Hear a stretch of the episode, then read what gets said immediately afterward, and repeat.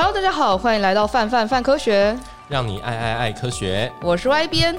那我们在去年的时候啊，我们做了就是范科学第一次的性教育专题。那那时候的性教育专题呢，我们就邀请到就是同志咨询热线来参加我们的 Podcast 节目。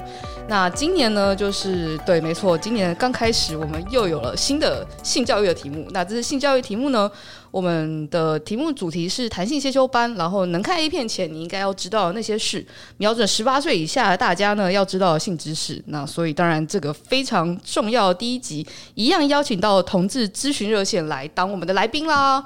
嗨，夜盲你好！嗨，各位听众朋友，大家好，我是同志咨询热线的夜盲啊，夜盲是绰号，对，没错没错，对，他就称他为燕王，对，叫我燕王就可以了。啊。本名是彭志流啦，对。对对，对，然后呃，就是很开心今天可以来跟大家聊，就是。性倾向这个议题，没错，因为我们觉得在十八岁以下，假如说我十八岁以下的时候，从来没有想过自己要想过这件事情。我后来是到了大概二十几要三十，然后、哦、这么晚，对，开始就是，哎，应该那时候本来就一直觉得自己预设是异性恋，然后，嗯、然后后来开始发觉就是，哎，有呃同性的朋友非常吸引我，然后于是那时候超级纠结，纠结了大概。大半年，然后同时还在边看身心科，然后边探索。真的假的？对对对，因为我本来觉得没有觉得自己没有想过自己可能对同性有感觉。应该说，我觉得自己我觉得自己会不会排斥对同性有感觉，但真的发生了之后，还是花了有点一些时间。对对，还是花了一些时间去调整跟消化这件事情。哦、天哪，还看身心科？而、啊、看身心科是因为同时还有别件别别的很多的事情，但那时候。同时也把这个当做一个议题，在跟我的身心科医医生在做讨论。那我觉得这段探索对我来说蛮有帮助的。然后他对我现在在面对，比如说我的生活啊，或者是在当我呃跟其他人相处的时候，也蛮有意义的。然后就会觉得，哦，如果我能早一点 想过这件事情，对不对？可能就不会在同时很忙要边工作，然后那时候因为还可能要边毕业。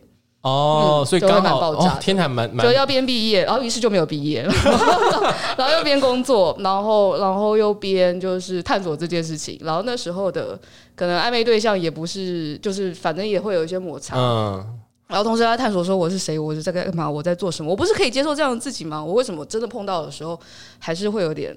彷徨，所以其实这集今天非常私心，就是邀请到夜盲来好好跟我聊一下，就是这一系列的题目这样子。好，然后呃，我在热线是负责那个办青少年同志聚会的，所以就是蛮常遇到很多，就是刚好也许是这个节目的主要听众，就是十八岁以下的朋友们，对大家对自己的性形象其实都有一些困惑或迷惘嘛。对，那那个经验其实老实说，很多同志朋友。其实不一定十八岁以下啦，十八岁以上像 对，你看没错，就是到了觉得我应该不会再对这件事情迷惘了，还交了两任男朋友之后，嗯，开始打了新的关卡这样子。对，所以这件事情其实呃，当然十八岁以下是蛮常听见的，但其实有时候的确也会从成年人口中听到这类的经验。对对对。然后因为小时候大家在学校，大家说哎，男生女生，女生爱男生，然后然后就会觉得哦，这一切好像理所当然，但其实事情好像不是这么理所当然，对吧？当然不是啊，因为呃，其实很多，我觉得应该这样讲，就是其实这真的有国外有研究，就是常听到的呃，孩子们发现自己的性倾向不是异性恋的那个困惑的起始点，比较常听到的年纪，国外研究啦，国内没有这种研究，国外常听到大概是九到十二岁。不是国高中哦，不是国高中哦，其实其实是小学小学的时候，其实是小学中高年级。那那但是那个时候，很多时候那时候的小朋友他还不会那么清楚描述自己的感觉，的确是，对他只是有一种感受，就是好像有个怪怪的感受，或是不一样的感受。那国高那很多很多老师或是家长会觉得高国高中是就是会觉得还不应该谈这件事情啊，谈什么恋爱？对，或者是觉得。同志这个议题应该是在青春期才会开始出现，很多人会这样想。哦，但是那个其实是青春期的时候，呃，同志朋友，尤其是青少年，他自己对自己的感受的感受强度会比较强。嗯，因为那时候其实不是只有喜欢人的感觉嘛，常常也会跟着，因为青春期性欲的对性的发展，所以会有一些欲望的感受，那个感受会比较明显。所以那个时候当事人他的感觉通常会更强。对，所以其实很多人会觉得这件事是国高中生，事实上不是，因为大家就会想象，就是你要谈恋爱的时候，你喜欢的人，然后没有啊，大家想想就开始，大家大家想想自己很多一般朋友回想自己第一次喜欢人，差不多都小学吧，踏实亮 就是我的初恋，都是小学，是没有不一定要谈恋爱，就喜欢上人，那个小学吧，动画动画。就是都是 差不多啊，小学的时候，对啊，我幼稚园已经没有印象了，我可能没有那么早。其实很多人是小学甚至低年级的时候，就是其实很常见，对哦，其实很常见。所以其实同志朋友也在那时候发现自己喜欢上身旁的同性的人这件事，也不会其实没有很没有很奇怪啦。所以当大家常说，比如说有的时候我们说嗯性倾向，然后就是说你呃有人这个这个讲法真的是很简单的概括，但但是常常会听到说你想不想跟。这人上床代表了就是你的性倾向，但其实性倾向是一个很多面向概念，它应该不只代表就是你对于某个性别有没有性欲望这样。性倾向其实简单的说法的话，它这个概念里面包括三个面向啊。嗯、对，很简单的说，一个就是当然是指跟有没有想要嗯发生性行为。OK，讲讲白 白话白话文就是发生性行为。然后另外一个面向就是你对怎样的性别有欲望、性欲的感受。但另外一个就是你。你自己对自己这个身份的认同是什么？对，哦，比较是哎，我认同我自己是同性，就是现在大家常听到同性恋、双性恋还是异性恋。嗯，对，那这三个面向，其实就专业助人者或是精神科的角度来看的话，一个人如果这三个面向比较一致。嗯，就是他的认同跟他的行为跟他的欲望，我的认同行为欲望都是一致的。嗯，其实一个人的身心健康会比较健康，这应该蛮好理解，相当好理解，对，相当好理解，没有什么矛盾嘛，对，没有矛盾点。可是你就可以想想，那很多年长世代，或是可能大家听过一种很压抑的故事，就是曾经跟别人会跟同性发生性行为，但强烈不认为自己是同性恋。同性恋，那像这样的状态的朋友，大家大家心里面大概可以想象，这样的人身心健康。理论上可能会比较不好一点点，因为听起来蛮纠结的，对啊，蛮辛苦的。那这个这样的经验，其实，在很多其实很多年长的同志朋友很常听到。这样这样要要怎么办？就就是我觉得那个就是。应该是说，如果像现在的听众朋友是十八岁以下的，或现在家长，如果你的孩子是还很年轻的，如果他这三个面向比较一致，老实说，你会觉得你会比较觉得他应该是比较幸运的，因为现在的年轻时代这样的一致是比较容易发生的。对，生活环境比较开放了。对，那年长世代，我觉得就是当时的时空背景。哦，那我这样我好像可以理解，所以对我来说很纠结那段过程，其实也并不是觉得自己好或不好，而是我在试图让自己的自我认知。一致一致，在进行一个调调频的过程，就是就像您刚刚提的，哦、就是从来没有一直觉得自己是异性恋，斥但是、哦、忽然发生这件事，总是会有很多吓到自己的感觉吧？啊、对，所以那个吓到的过程，通常会花一点时间调试。对对，蛮好的，谢谢你解了我心中的另外一个结，因为就会觉得我没有不排斥这件事情，我到底在纠结什么？可是当真的发生的时候，还是会有，还是，还是会有一些心情啦。对。我们刚刚简单的，比如说大分类，大家就会呃大概知道有异性恋、同性恋跟双性恋是最最大块的最常听到的分类。那嗯、呃，很多人就会，我们有时候会有点有趣的是，看到一些网络上的测验，在测你是异性恋，真的假的？对对对，在测你是，对我还特地去搜，发觉超多，就是把它当成心理测验。这这事情我看了也蛮纠结的，就是他说你测完之后，你就会知道你是异性恋、同性恋还是……那请问他题目是什么？双性恋？他题目大概就问你说，你有点，比如说你会不会想要跟同性发生性行为？对对对，然后还会有一些很复杂的，比如说就是假设你只能留下一个同性，其他所有人都死，呃，其他所有人都死掉之后，你有什么样子的感觉？然后，然后答案就有呃，下面的选项就有说，就是你会觉得很开心，因为变有其他人跟你抢了。然后又说不会，你会觉得很难过，因为所有异性都死掉了。哦，对对对，就嗯嗯嗯嗯，对。其实老实说，那些量表，据我所知。没有任何一个量表真的可以非常精准的测验这件事情，所以如果很多青少年朋友你们在网络上看到这些量表，对，就是你就把它当做一个呃 趣味的游戏做就好，它不是真的，没错，它不是真的。然后老实说，就是这件事情真的是当事人自己主观的感受是最最明显。所以比如说刚刚讲到的三个面相，也不是说哪个面相我调到哪里我就一定是。但这三个面向里面啊，欲望这个感受最明显，是很本质的感受。啊、就是老实说，就是它很难被掩盖掉。就是我之所以想要把它，你可以你可以当做没看到它，但是其实老实说，就是它是蛮明显的感受。嗯，对，那。那性行为这件事，当然就是性行为很广义来说，不一定真的跟对方发生啦。举例来说，有你看有些人会描述一些经验，譬如说他看到一些色情的材料的时候，简单简单讲，看 A 片的时候，就是 他他会有感觉是看哪一种身哪一种性别的身体嘛？对，我很常听到很多 gay 朋友发现自己好像跟女一般男生不一样，就是他小时候发现哎。欸跟男同学一起看 A 片的时候，男同学在看女生 身体，在看男生，对，他就在看男生身体，然后女生身体对他就是一团美好的，就是肉体，其实但是没有任何欲望感。对，像这类的，就是这些感受，其实老实说，蛮蛮蛮明显的。对，所以其实就是想要知道这件事情，与其去做这些测验，好像比较像是你必须要多。探索自己，感受自己的感受。还有就是，如果有机会，你可以去认识一些不一样性倾向的朋友的话，嗯、也许你大家听听不同人的经验之后，你会有些参考。但对于学生时期，对于学生在学校，好像这件事情其实蛮难的。看，呃，你说现在的学生们吗？对，因为你会感受到，起码在我自己求学过程当中，就是会蛮明显。感受就是现在长大了，回过头来看，我觉得反而才可以知道，就是说当当初一些跟你是同学的，不论是国中还是高中，嗯，明显其实有些同学他的性别认同跟性倾向其实并不是所谓的，比如说异性恋或者是主流的样子，跟生理性别是一样的，嗯，但是这些都是在那当下，你只知道他被，当然有时候有些会被同学欺负，然后有些会过得很自在，会有不一样的状况，然后你并不会觉得跟他们相处不自在，然后。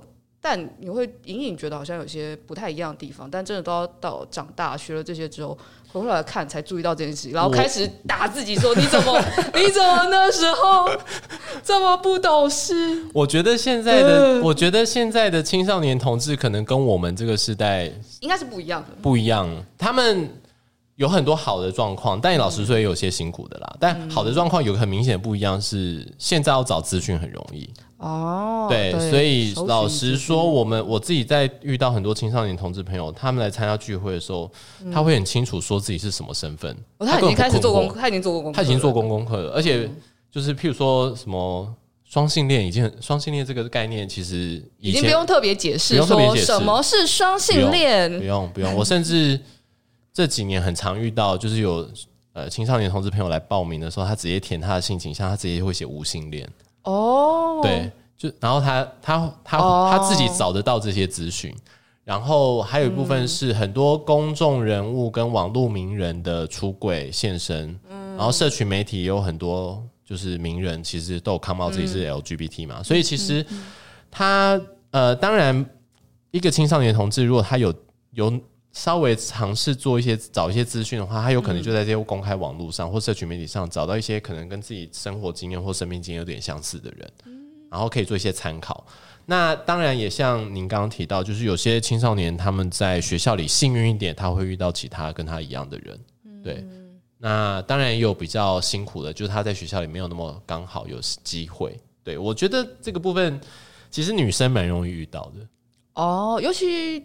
在女校的时候，对 对对，因为女因为女生的同才环境里对性别议题比较开放，对，相对来说也比较，就是对于情感探索愿意拿出来讨论这件事情也比较友善一点。所以其实我听到很多青少女同志朋友他们在学校里其实不太会遇到什么，呃，很比较少听到很辛苦的经验，就他比较容易找到支持他的人。嗯但青少男同志的话，我的确比较少。有时候他们在学校也是比较不出轨的，因为如然后特别是如果，因为他不会又念男校或者念男女合校都一样，就是他可能会比较担心自己在学校里遇到一些不友善的对待。我觉得那个还是跟就是如果他刚好又是性别气质比较阴柔的话，嗯，对，就是还是跟那个霸凌或性别气质会被欺负这件事有关啦。对对，所以其实我觉得。现在的青少年要找这些资讯，老实说，真的比我们幸福很多啦。对，那他们比较缺乏的，只是说他找到这些资讯之后，他想要认识真实的人的时候，嗯、他没有这个机会跟管道去认识到他真实的人。对，所以其实就可以去找你们这样子。可以，我们有办青少年同志聚会，没错。然后另外一个就是，其实我也有遇过一些青少年，他们在学校里会找到自己的人，也蛮厉害的，哦、也是也是蛮 也是蛮合理的，但也蛮厉害的。对，那刚刚有讲到性别气质，其实其实这当然跟性倾向是另外另外一个不同的话题，嗯、但我觉得现在蛮有意思的是，大家其实都不会用两性去讨论。性别气质或是性别，而会用就是比如说光谱这件事情去做讨论，嗯、然后同时不只会讨论，就是诶、欸，可能大家在光谱的哪个位置上，也会讨论这件事情。其实也有可能随着你所在的时空环境，然后跟你自己本身的变化而有一些流动性的。嗯，呃，这件事情应该这样讲，就是性倾向它是一个摸索的过程，所以老实说，就是如果是青少年阶段的话，他如果是在一些变动的状态，或者说他在一个摸索的时候，他会有些、嗯。呃，位置上的变动，所谓在光谱上的流动，我觉得很合理，嗯、也很常见。嗯、我举个例子，嗯，呃，我在很多啊，他他现在他现在已经二十了。嗯、我认识他的时候，一个青少年，一个青少年，我认识他的时候，他只是国二的学生。他刚来参加我们国二，十四岁，对，十四岁而已。哦、国二来参加我们青少年同志聚会的时候，他跟我说他是女同志。嗯。她觉得自己是女生，然后她喜欢女生，这样，对。然后大概在过了三年还五年之后，不到五年，三年吧，她就跟我说：“嗯，不对，她觉得她自己是跨性别，她觉得她自己是男生，然后她喜欢女生，对。然后她现在的确认同自己是跨，然后她的性倾向是喜欢异性，喜欢女孩子这样子。所以在这短短几年之间，他的那个摸索的过程，就会看到一些位置的变化，对。然后。我觉得这件事情在很多大人口中听起来会有点可怕。他们应该想说，就是你生下来是什么，你应该就是你生下来是男生，你就是男生，你看起来就要像男生，你喜欢就是女生。呃，对，我觉得 对对对，大概比较是一套的这样。对对对。当当这些我们刚刚讲到的，比如说四个层面都有变动的时候，就想说，有必要这么复杂吗？应该是说。呃，我觉得要让呃很多大人，尤其是家长或老师们，或身这些青少年身边的呃，也许是家族里的亲戚们，就是大家可以想一件事情，就是呃，通常我会讲的这件事情，就是孩子他在摸索这件事情的时候，老实说，目前科学研究对于性倾向没有没有一个，没错，就是不论是从环境啊，从基因啊，从生物性上面，对我们都找呃。科学家们都找不到原因，没有一个定论。某方面来说，我自己也会觉得这个原因好像，就算真的找到了，就是也一一方面，当然它可能是综合性的啦。另外一方面，我觉得真的就算找到了，其实可能我也希望哪一天，就是这个意义并不是那么重要。我们可以看到，就是怎么让大家都在他所身处的环境是过得舒适自在的，而不是我们需要一些原因去说，所以我是这个样子。对，然后我会跟很多呃家长朋友说，就是。呃，孩子他在摸索的过程中，其实性形象这件事情，真的就像主持人你刚刚提到，就是他没有什么定论。不过目前科学研究有一个证，有一个证据是说，这件事情没办法被外力所强迫改变了。哦，对，对就是外力外力强迫改变这件事情，反而对孩子的伤害性会更大。是对，所以。我知道这件事情会让很多大人，或是如果身为家长会觉得很紧张、很焦虑。但是我觉得，希望家长们可以理解，就是刚刚提到的，孩子们他内心很本质的一些欲望或情感的感受，如果他可以在成长过程中顺利的，不要花那么多时间跟年份，比较自在接纳这件事情的话，我觉得孩子长期而言的身心健康是比较健康的。就是。让他可以摸索的时间缩短，对对对，就哎、欸，好像有变动，但啪啪啪啪啪啪啪啪啪到一致。对，因为举个例子来说，我觉得现在很多青少年同志摸索的时间，比起年长的同志朋友缩短很多啊。像我自己，嗯、我自己摸索十多年，嗯，很久哦，蛮久的。对我，我今年要四十了，对。但是我现在听到很多青少年同志朋友，不用一年，他就很清楚知道自己在干嘛。对，那我觉得这样对他们来讲，在人的发展上是比较健康的。老实说，是真的。所以我自己觉得这件事情长远来说，对孩子们的身心健康还有人的成长来说，比较自在一点了。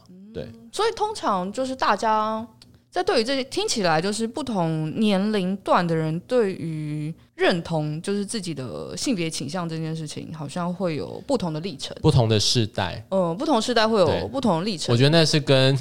大家成长时的时空背景有关，所以其实跟时空背景对，其实不是世代，那个世代背后是因为当时时空背景。是成长年代，所以这些东西包含，比如说社会氛围，对，包含流行文化，对，还有包括我小时候同性恋这个词在新闻上都是负面词汇啊。哦，就现在比较少听到，现在几乎。对，但是我当年他是被绑着艾滋情杀。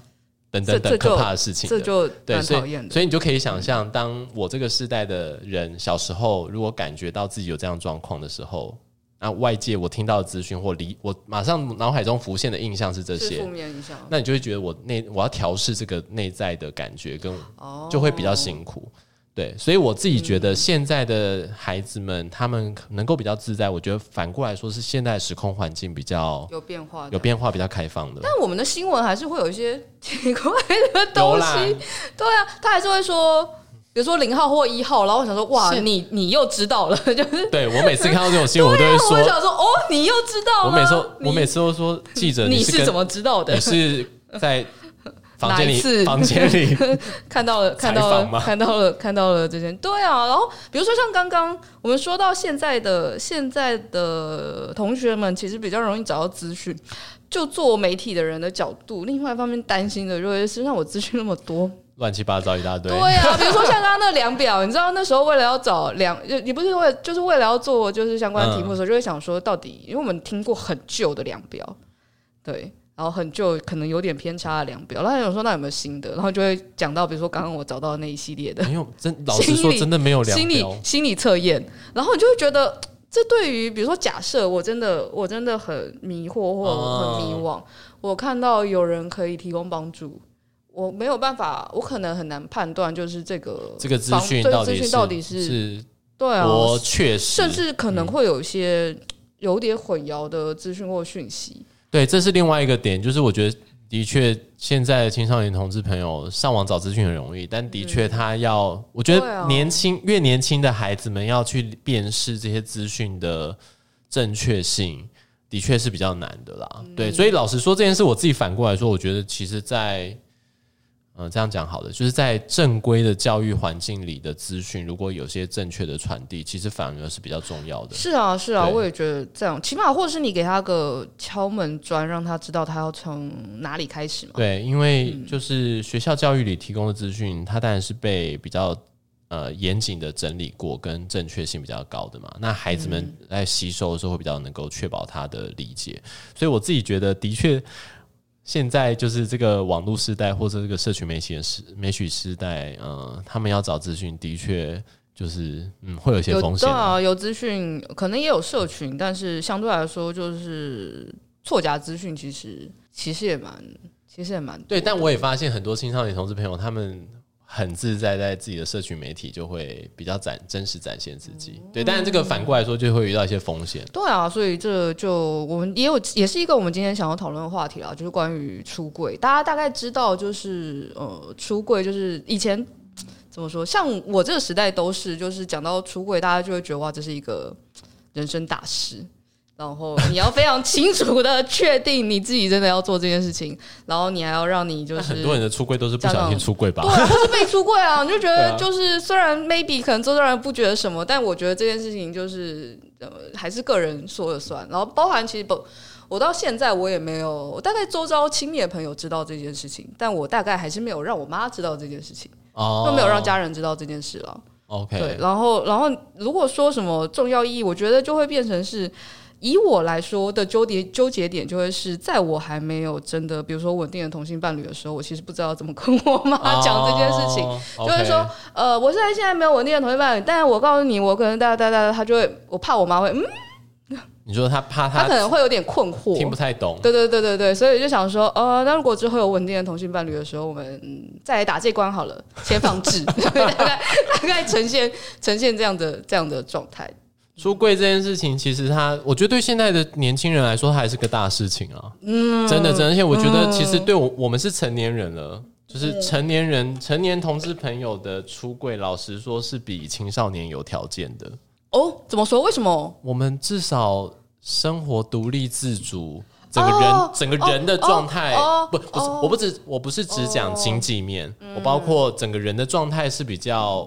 比较比较完整一些些，比较讲完整，就是探索一些些，对，已经已经已经发已经社会化很久了，哦、然后然后你也你也，我在想说，有时候有些长大人也是蛮中二的，听起来。对，可是他必他必须还是，譬如说你还是必须、嗯、得上班啊，得上班啊，你还是要有一些工作，然后你要跟别人互动，然后你整个人的状态，你已经累积了一些经验，嗯、然后你对旁人的一些不友善或是敌意，你至少有一些。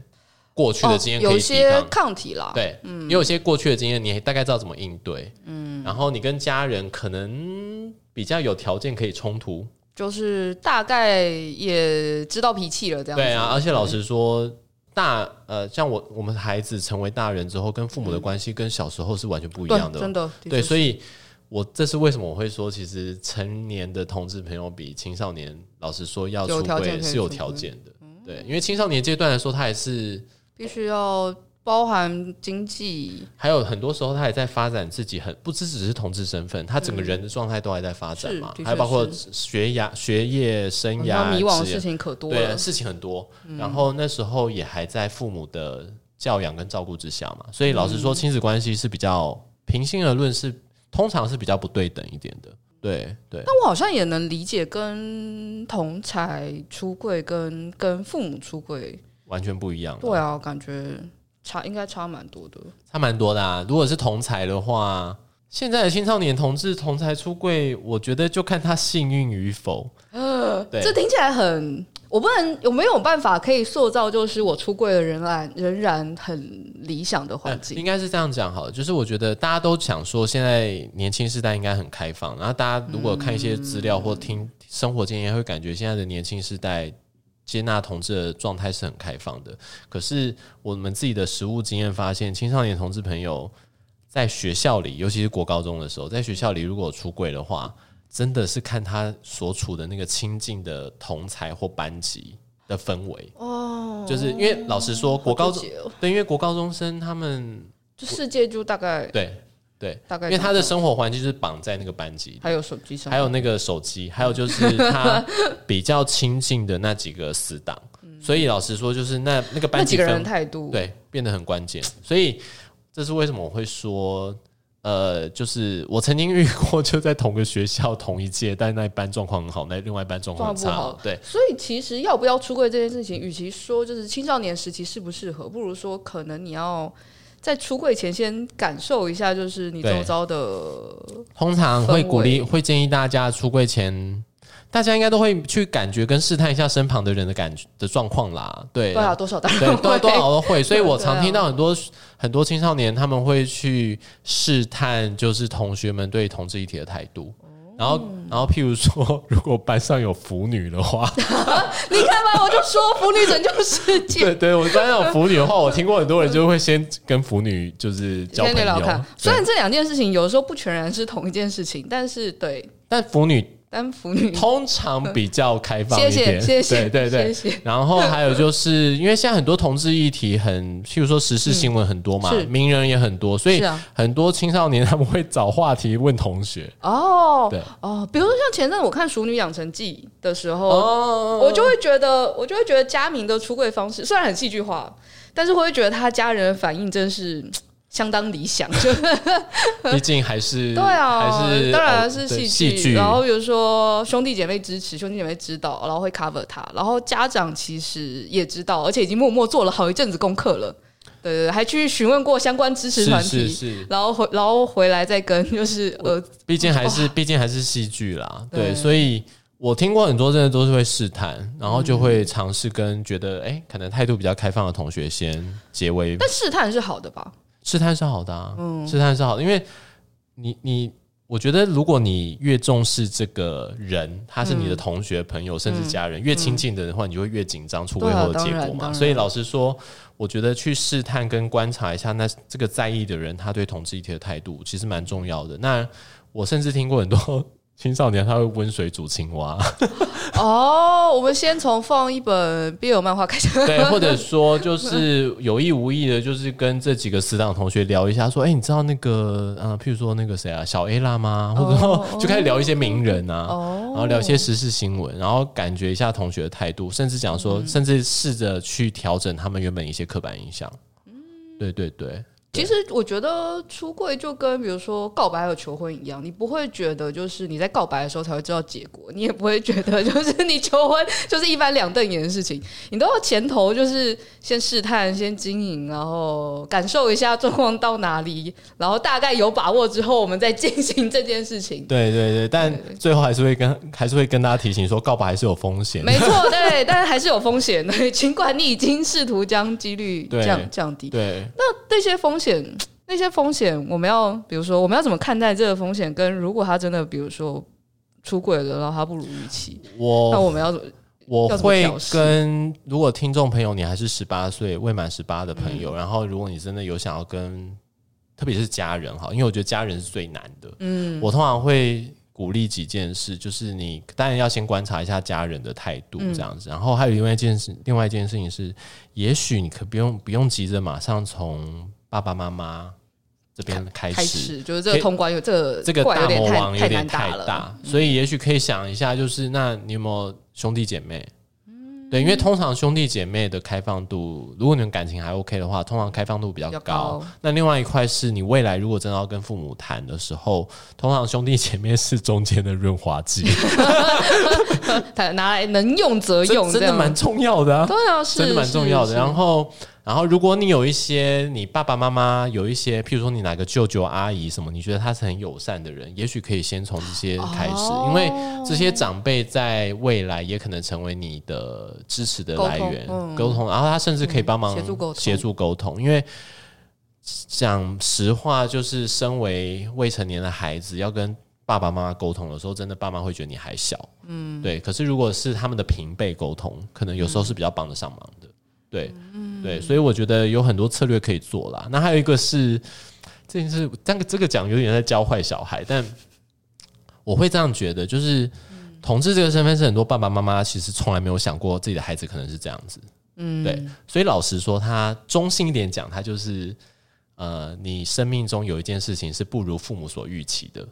嗯，对，那你可以想想，你你你在你人的成长发展过程中，身为一个。学生身为一个孩子，你有没有什么事情是你真的很想发展，你很想做，但是跟你爸妈内心的期待截然不同？嗯嗯、那不一定跟同志有关。嗯哼，对，那这些东西也许有些小小的尝试，也许可以先试着做，但不要，我要讲，不要故意，不要故意唱反调，不要故意唱反调。但是举例来说，嗯、你想要念什么科系？哦，然后你想要发展什么样的兴趣嗜好？你想要学什么样的？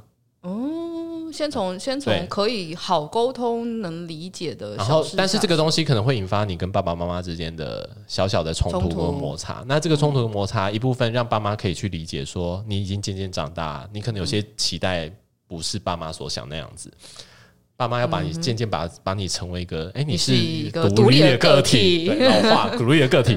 那另外一个是也让你去练习，说跟爸妈起冲突的时候，你怎么去调适。有的时候就是也是要让让爸妈知道，就是诶，你在做一些选择，跟你在做一些事情的时候，不是不是冲动的，不是没想法的，然后是有做过功课的，是有经过深思熟虑。然后也你老实说，很多爸妈也会觉得，你如果真的想要发展这些，他们也会期待。那你没关系，如果。呃，很多爸妈会觉得路很难走什么的嘛，但你可能会觉得，那你也要学习啊。如果你愿意要发展这个，那你要为自己负这个责任啊。嗯，对啊。然后跟我觉得，对于父母来说，让他知道，让他知道你能做到的，然后不能做到的，跟可以让父母支持的，我觉得那对父母来说会。就是我觉得哦，你有想过，然后我也不是帮不帮不上。对，所以然后那个过程中，我觉得父母就会渐渐，其实很多就是一个父母渐渐学习放手，然后让意识到孩子是一个不是他原本想象中那个孩子，他有一些独立的个体的想法，嗯、那孩子也必须练习说。就是你在跟父母冲突的时候，你怎么去调试那个冲突跟摩擦的？嗯、还有包括你一些难过的心情，嗯、我觉得那个都是一个互相学习的过程啦。嗯，对，但但这个要练习，要对这个是要练习的。所以我自己觉得同志身份其实是很难的一关。嗯、这应该就是个大 梦。对对，所以我反而觉得，如果你有一些本来就已经会，或是你其实知道会跟父母有些意见不同的，或期待不一致的，嗯、我觉得可以先从这些比较好。试着去做的是买买电脑，我很常听到就念科系啊，哦，对啊，科系其实蛮，还有选组的时候就开始了吧？对，选组，还有就是现在高中生不是选组。哦，选学校的时候 哦，他们哦，对他们现在不是。选学校选科系，还有就是很多是我想要发展什么兴趣嗜好的时候，对这种东西其实很容易冲突啊。对哦，对，先从这些可以沟通的事情开始沟通。如果真的发现，假设真的感受到。可能家家人或朋友的状的状况真的很负面。那如果这件事情就夹着，然后一辈子不要说，夹着一辈子都不要，你说是可以的吗？你说跟不跟父母谈？对，我就不出柜，我们就一直我就一直待在柜子里面。我我觉得，我觉得，当然每个同志朋友他们要决定，嗯，自己要不要跟亲朋好友甚至同学出柜。我觉得当然是每个人有自己的步调嘛。嗯、那不出柜也是一个选项，这当然是没有问题的。嗯、然后，嗯、呃。但我每次讲到这个点，我都要提醒大家一件事情是：有时候出柜这个柜子的门不是我们决定自己开不开。老实说，有时候不是这样。所以，如果你如果你决定不要让呃短时间之内或几年之内不想让亲朋好友知道的话，那你就要去试着去想办法去让自己的柜子不要不小心被打开来。我觉得这是反而是重要的事情。就会比如说要上锁啊，然后 要加固啊。我觉得青少年的最容易有点蛮 要注意你的社群媒体。我觉得现在很难。哇，这可能开小账啊。我对我就是譬如说很多青少年就是 IG 用很凶嘛，对对，然后 IG 都很公。开啊！但当然，我们刚刚最前头讲的就是一致这件事情会让你身心最舒服。老实说，对，如果你开很多小账，那个的确就是不一致，有点分身。但但也是有那种，就也是要从不一致慢慢弄回来嘛。有人长，有人短，对对啊，能够适应那个 不一致的状态，也是一种。也是一种状态。我也遇过不少青少年朋友，他们尝试着试探爸妈的方式，就是他在他的 IG，他知道爸妈会偷看，然后他就在 IG，因为啊，妈妈会不会看？然后他就会在故意在上面偶尔放一些可能什么支持同志的东西啊什么的，然后看爸妈的反应这样子。哦，对，这也是一个反过来的做法。对啊，就是我觉得如果能够更好，当然能够来反过来疏通，这是一个相当美好的结局。不是不结局，相当美好的状况。但如果就是真的会有冲突，或者是比如说，好，我们刚刚说出柜还是有风险嘛？如果真的讲了，但是爸妈通常反应不是很理想，不理想的时候，呃，把门关回来。没有，我刚刚开玩笑，没事，不可能啊，真的。我我会呃。提醒几个点，一个点就是，嗯、呃，如果不小心爸妈讲了一些让你很难过的话，嗯，千万不要把这些话收进心里，对，对，对，写在日记本上喽。不是因为你就想嘛，就是大家呃情绪来的时候，爸妈也是人，所以他可能会不小心讲一些很重的话。是对，那老实说，我觉得。青少年的孩子们听到一些很重的话是很受伤的，但是我就要提醒大家说，身为青少年的大家，就是爸妈真的也是人，所以他们只是不小心在情绪上讲那些重话，不要听进去，你就左耳进右耳出，嗯。然后然后意识到说，可能需要有段时间让爸爸妈妈心情稍微能够平静一下下，所以也许这个话题就暂时不谈也没关系，然后让他们去消化自己的心情。那如果真的不小心在家里，还是偶尔会有些口呃言语上的冲突的时候，发现要开始吵的时候，反正最关键就是躲嘛，先停，先离开这个场景啊。对，就最简单，就至少让双方不要不小心讲了一些很可怕的重话。对对对，对，亲子之间讲重话真的很可怕，真的真的。对，所以然后另外就是，如果你发现自己的状况也不是很好的时候，对自己找一些支持支持自己的方式。对，譬如说找同学吐吐苦水啊，找学校辅导老师聊一聊啊，甚至打来我们热线的咨询专线，或是呃参加我们的青少年同志聚会，这些都可以。就是让让让你有情绪有抒发，有人可以陪伴你度过这段可能跟爸妈会有一段比较需要花时间磨合的时间。对，然后然后也要记得一件事情是。爸妈是比我们年长的世代的人，他们的生命经验中真的跟同志朋友很不熟，嗯，所以他们要消化这件事情，其实要给他们一点时间啦。对，那原则上就是希望这件事情，爸妈自己会去找一些方法。那如果你觉得爸妈需要一些帮助的时候，也许可以找一些专业人士讨论，可以怎么给爸妈一些帮忙。那如果假设好，如果我是父母，我是爸妈的话，那我要怎么？嗯，当孩子这样跟我讲，然后可能我就傻傻，我从头到尾没觉得自己被试探，也没觉得就是说就是一个神经大条的家长。什么？我又被试探过吗？什么？我竟然没有想过这件事。就温水煮青蛙没煮到，没煮到，就一直以为自己。如果是爸，如果是爸爸妈妈，就家长、嗯、在面对，比如说自己的小孩，跟自己聊。我觉得就是，也就是跟各位家长说的，大概就是说，呃，我觉得是让自己先能够。把自己的情绪稍微比较和缓，这件事最重要。因为很多爸爸妈妈，我们工作上真的遇到很多爸爸妈妈想要赶快处理事情哦，想急着做反应，想要急着就是结案这件事情，或者想要急着改变孩子什么，让这件事情可以有一个挽回的机会或什么的。但是在通常这个时候，通常爸爸妈妈的情绪状况不是很好，然后你自己。我遇过很多爸妈刚知道的时候，就是心情都很糟啊。嗯、对，所以就是因为毕竟小孩子跟自己预想的可能有落差。对，而且通常他很多情绪很糟的状况，有些爸妈还会很理智的知道这些情绪状态不能在孩子面前展现。哦，对，所以就很压抑。嗯，对。那我反而觉得这个状态，在这个状态下去处理事情，去跟孩子沟通，嗯嗯、绝对不会有好效果。嗯、所以老实说。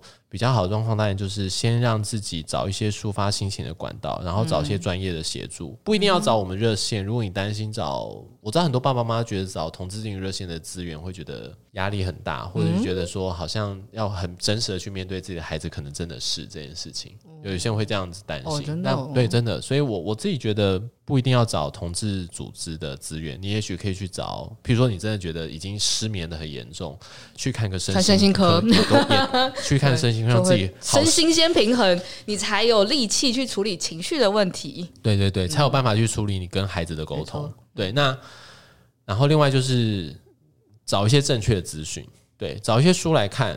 然后，也许找一些真的是找到正确的资讯，正确资讯，然后去对，然后我相信很多爸爸妈妈对同志不理解，所以找一些正确资讯之后，也许比较会有一些资源跟讯息可以去跟孩子沟通，对，然后也不要急着，不要急着去跟孩子谈，呃，改变他孩子的状态，因为，呃，就像我刚刚前面提到的，这件事情老实说外力没办法改变，嗯，对，所以你硬去改变他。老实说啦，就是青少年的孩子们，他会配合你。嗯，很多孩子会配合你。对啊，因为爸爸妈嘛你在喜欢在他的期待。可是那个配合就是配合。对，就是配合。我想很多爸爸妈妈自己小时候也都配合过，应该知道那个配合。然后又造成刚刚我们说的那东西的不一致。对，那我 觉得蛮对，其实蛮辛苦的。所以我觉得可能要的确，爸爸妈妈需要花心力的去，你要能够。呃，调试一件事情，就是孩子真的会有一些状态，跟你心中所想的蓝图是不一样的。就父母对父母来说，我觉得这也是不容易的事情啦。然后，毕竟毕竟就是你有些人有些父母也是没有。经历过或是没有想过自己，从来没想过碰到碰到这些议题。很多爸爸妈妈是孩子一出生就会看生了一个女儿，就会想说啊，以后她就是穿着婚纱 跟那个先生牵他的手，牵他的手。对对 对对，这种画面蓝图都弄好，已经已经从就是出生那一刻想到就是最最末尾。对对对，所以其实那个真的是一个失落啦，老实说，对对。在父母的心情，但我相信年轻父母应该相对来说应该也也也也世代也不同了，就是这一代的父母跟我有听过比较年轻世代的爸爸爸妈妈那个释怀的或接纳的程度比较好一些。对，当然我觉得每个家庭有每个家庭的状况。我有遇过，嗯。我有，我真的也有遇过现在的国高中生的青少年同志，嗯、他跟我聊到他的家人，然后他家人是非常 open 的。嗯，对我也遇过，可是我老实说，这个经验不是一个多数状态。这也是这蛮幸运的啦。对，对啊，所以我自己觉得爸爸妈妈其实也是需要帮助的一群人啦。嗯，就对他们来说，他们有时候可能，比如说我们也看很多科学研究也是这样，你对一个事物之所以排斥，是因为对他不理解。然后又或是你在碰到他的时候，你有些旁边人给你一些的负面影响。那其实多理解多诶，多理解之后，你就会发觉诶，那些标签其实是不存在的。然后往下，我觉得这其实也不是个就是嗯，怎么说？小孩做小孩的功课，爸妈做爸妈的功课。有时候有些功课可能也是要一起做的。然后毕竟你小孩愿愿意开始试图尝试要跟你沟通，对小孩子来说也不是一件。很容易的事情。对，其实很多要让爸爸妈妈知道的是，就是我觉得你刚刚提到一个很重要的点，就是很孩子愿意跟你出轨，其实他是很真实，想要展现他的真实状态，然后试着希望你爱他。嗯，对。但我知道这件事对很多爸妈一开始非常的困难。但我要提醒爸爸妈妈，就是孩子虽然有同志身份，不过他还是依旧是你原本的孩子，他只是多了一个身份，是你不陌生的。可是他的很多本质，其实还是你从小到大那个样子，都是一样。他不会说，就是哎、欸，在你面前出柜之后，就说我的孩子都不是我的孩子了。其实没有没有，他很多事情，他平时他生活作息不好，还是会不好啦。他如果爱吃盐酥鸡、喝真奶，他还是爱吃盐酥鸡、喝真奶。很多很多。样貌还是原本的样子，只是有个身份是，也许身为父母的你，成长经验中很陌生的事。对，那那个的确是，也许我听过很多爸妈后来比较释怀，他就会转念，觉得这就是真的是人生的功课。哦。自己人生功课，对他自己人生功课，他就觉得这个孩子带了一个给他成长的功课。其实他是个正向的说法，对，这个也蛮对哦。哎，我没想过这个角度，哎，对，所以我自己觉得这件事情很多时候是需要时间让他可以去转化他的想法的。对对，那真的很多爸妈会觉得，我遇过很多走过来的爸妈，他就会觉得，有同志的孩子好像为自己的人生开了一个新的功课，然后在这过程中自己也在学习。哦哇，这样也很很很正向对，但是你会发，但但但也许在三五年前他不是那样想哦。对，可是我的意思是说，就是他需要花一段时间，他需要时间，他需要调试到那个样子，需要时间。每个人也不同了，有长有短。对啊，也有可能你在同一个团体里面，然后发觉哎，爸妈别人爸妈很快就会接受，你爸妈就要花很多时间这样。不过这个就大家给彼此慢慢来，对，然后跟呃，我们也很希望我们或是呃热线的存在是可以支持大家的。那如果有什么知道，先先先知道，就是我们是支持你们的。然后如果有需要什么呃咨询，或是需要什么样子的协助或帮忙，或是咨询或资料的话，就是欢迎多多利用像我们这样子的团体。大家可以直接上网 Google 同志咨询热线，对，然后。我们也有提供给爸爸妈妈的服务啦，对，然后也有办给青少年同志朋友的聚会活动，所以欢迎大家多多使用。对啊，就是我们之所以存在，是希望大家多使用。那当然有一天，就是希望就是大家都不觉得这个有需要特别处理，然后他说哦好要结婚了是吗？哦好哦可以够，对对对对对，这样就很好，很好。希望未来可以有不需要有这个这些资源这样子。对啊，那在此之前，我们就先呃一起加油这样。应该是说，我觉得刚刚提到很多都是，如果你身为青少年同志，或是你身为父母的角色，然后还是要讲一下，就是呃，尤其是父母啦，就是呃，如果遇到一些父孩子的状况，我觉得鼓励大家真的还是找一些资源去求助。嗯、那那热线是一个，但你也可以找你身边亲近的一些专业资源。对，然后如果是青少年同志朋友的话，稍微宣传一下，就是我办。二十岁以下的青少年同志聚会，每每个月都固定都会有场次，然后而且因为这一两年因为疫情的关系，所以我们有办线上的场次。哦，这样就不会被北中南给限制了。对对对，所以我们其实因为我像去哎，现在二零二二、二零二一是二零二二年了。二零二一年的时候，我们办几乎都线上场次，所以我们认识了非常多各县市的青少年朋友，所以也欢迎各地的朋友们，就是二十岁以下都可以报名参加。那就欢迎大家多多利用这些资源，然后也就是希望大家都可以，我们尽量让我们的 身心灵是一致的。好，这样好。那今天非常谢谢叶芒来参与我们的节目，好，就是我们开春第一集这样。哦，谢谢，非常开心。然后希望以后就是多多来聊聊。好，谢谢大家。好，那我们今天节目到这边结束喽。那我们下次再见，大家拜拜。以上就是本集科科聊聊的节目内容。听得还不够尽兴吗？成为泛科学网站会员，除了文章看到饱，还能追踪作者、留言评论、光点鼓励，同时获得好玩的知识成就，升等练功。快一起加入泛科学，轻松玩科学吧！